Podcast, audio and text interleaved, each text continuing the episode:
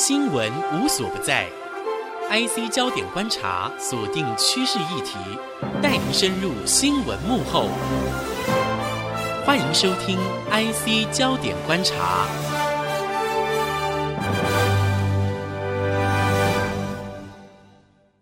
欢迎收听 IC 焦点观察，我是肖大卫。中国深圳的科学家贺建奎，他在不久前公布了首例免疫艾滋宝宝双胞胎的诞生。消息传来，立刻引发各界的讨论、争议与不安。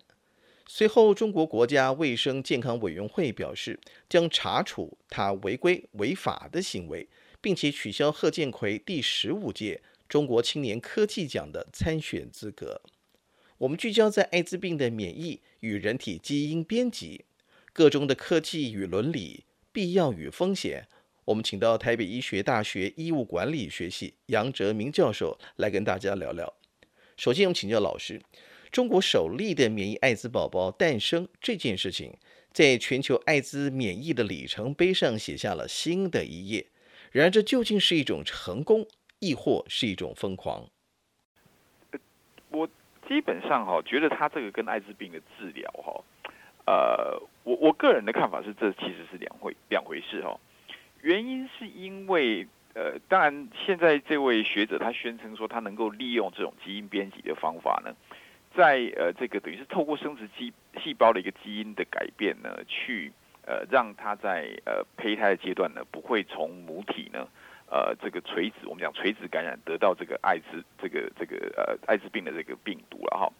不过，我个人倒不觉得这个是一个重要的发展哈。原因是因为现在艾滋病的治疗本身其实已经有很长足的进步哦。现在艾滋病的治疗对于这种如果妈妈呢本身有艾滋病带源的这种情况呢，如果妈妈接受目前正在接受这种呃这个抗病毒药物的治疗，那么这个呃这个小朋友呢，他在出生的时候在四到六个礼拜呢，他继续接受。这个小朋友本身也接受这个抗病毒的治疗了。其实现在透过这个母体垂直传染的可能性已经非常降到非常低，已经低于两个 percent 了哈。那所以呢，我并不觉得说这一次宣称说需要靠这样的一个基因编辑的方式呢，才能够达到呃去呃对这个呃新生儿啊，那能够呃尽量避免他得到。呃，胎儿这个从母体得到这个艾滋病呢，是一个很重大的突破，因为目前可用的治疗方法就已经把这样的几率降到非常的低了。反而是透过基因的这样的编辑方法呢，因为并没有很多已经可靠的资料可以显示说，在呃这种生殖细胞上去编辑这样的一个免疫机制的改变，的确能够达到对艾滋病的一个防这个这个防止它感染的可能。所以等于是用一个并不晓得它到底有没有可能的方法呢，去想要取代目前已经很有效的方法。基本上我并不觉得这次宣称的这样的一个治疗方式呢，是呃在艾滋病的一个防治上面的一个重大的突破。接下来我们请教老师哦，相对于陶丽阳的基因复制，中国的这对免疫艾滋宝宝，两者在基因工程上最大的异同之处是什么？是的，呃，我。在呃，当然，我想这个科技的进步其实有很多的呃很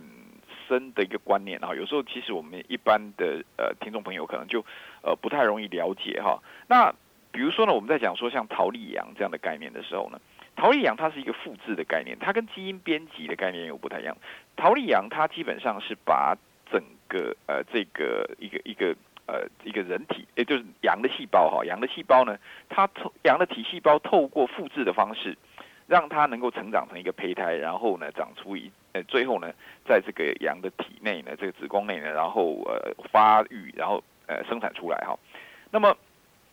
所以它是一个靠复制技术。所谓的复制技术是它并不去动那个基因哈，它是把整个体细胞让它完全能够复制。那么这个部分呢，就我们预期说，只要它能够呃顺利的成长出来呢，应该是会长出一个同样的一只羊哈。那的确从曹丽羊上面呃也看到这样的绩效，绩这这样的一个绩效了哈。那么跟我们做基因编辑呢是不一样，基因编辑基本上是把我们基因的里面的一个片段呢做改变，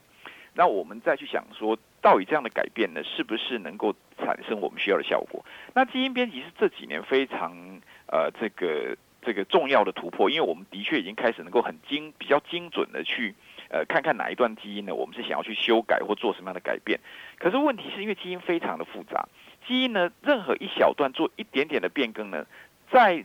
整个呃我们细胞的一个发育的过程中，它会产生什么样的影响？其实并不是每一个环节呢都会得到，到目前为止都能够得到很清楚的了解了哈。所以相对而言呢，复制复制技术呢。跟这个基因编辑来讲，我们已知的风险呢，其实复制技术相对来讲是比较低。还要请问老师啊，根据了解，中国免疫艾滋宝宝的这一项研究实验已经通过了当地的医学伦理委员会的审查。医学伦理委员会是个什么样性质的组织？其中的内容和规范又是什么呢？呃，这个所谓的医学伦理呃研究的这个审查委员会哦。那么其实它起源，我们叫一般叫做这个英文，我们有一个简写叫 IRB，然后这样的概念哦。那么这个起源当然是在主要在美国，在一九七零年代，当时对呃美国哈，当时对呃在二次世界大战纳粹德国做了许多的实验，还有呢美国本土呢在一九三零年代开始做了有关梅毒病毒的实验呢，有产生很大的疑虑哈。所以在一九七零年代开始呢，美国就产生一些国内产生一些反省，那么就通过一些法案呢，要求所有的研究机构呢。如果你要申请联邦的经费来申呃做研究，你一定要事先在呃你的机构之内呢要进行伦理的审查。那么伦理审查的目的呢，就是要确保说这些研究呢有它的科学上的一个呃这个可靠性，然后呢在可容许的风险的范围之内呢，那透过呢对病这个受试者充分的告知呢，让这些受试者愿意在可容许的风险的范围之内呢来参加啊人体试验哦。那么这样的一个概念呢，逐渐的在世界各国获得这个呃这个呃采用了哈。事实上，呃台湾呢在呃我们医疗法的人体试验文呃人体这个试验的这个相关的这个规定里面呢，也有这个人体试验的管理办法哈。那么台湾在一民国一百年的时候呢，也有这个人体研究法的这个通过哈，就是想加加强呢这个透过机构内的一个自我的管理呢，跟自我的监测呢，能够把这些。呃，人体研究呢的风险能够降到最低，而且事实上，在台湾目前呢，人体研究的这个呃，这个特别是有关呃跟医疗有关的人体试验呢，都还必须经过这个呃卫生福利部的核可哦，才能够进行哦。那么在大陆其实也有相关类似的规定，所以为什么我们在这次的媒体报道上面有看到说，呃呃，我们呃在中国大陆呃南方科技大学进行的这个研究，事实上有经过某一个妇产科医院。好的，个人体研究委员会的通过。不过这中间也传出来说，这个研究委员会，这个研究伦理委员会里面的委员呢，对于有没有审查过这样的的案子呢，有很多的呃这个怀疑啊。哈，就大家都开始觉得说，好像没有什么印象审查这个委员会是不是这些资料是造假哈。那么原则上，其实像这样的一个机构自我。呃，这个伦理审查哈，跟这个风险管控的机制呢，必须透过很很强的外部监控哈，包含说像我们卫生福利部，呃，他呢能必须去要求你要把所有的案件呢能够。呃，经过卫生福利部呃在审查之后，那么也要把这个结果呢，呃告诉我们的卫生福利部呢，才能够继续进行。必须通过很强的这个外部监控，还有一些这个呃惩罚哈、惩处的机制呢，才能够确保说机构会按照呃我们这个预定设定的这个保护病人的或受试者的目标呢去执行哈。否则呢，很多机构可能徒徒有这样的机制，它并没有很严格严格的去审查。呃，我们的这个研究者呢，是不是有按照法规的规定哈去呃进行这样的研究呢？就让他通过了哈。那所以像这样这次的事件呢，当然存在两个疑点。第一个疑点是说，是不是这些资料其实是造假？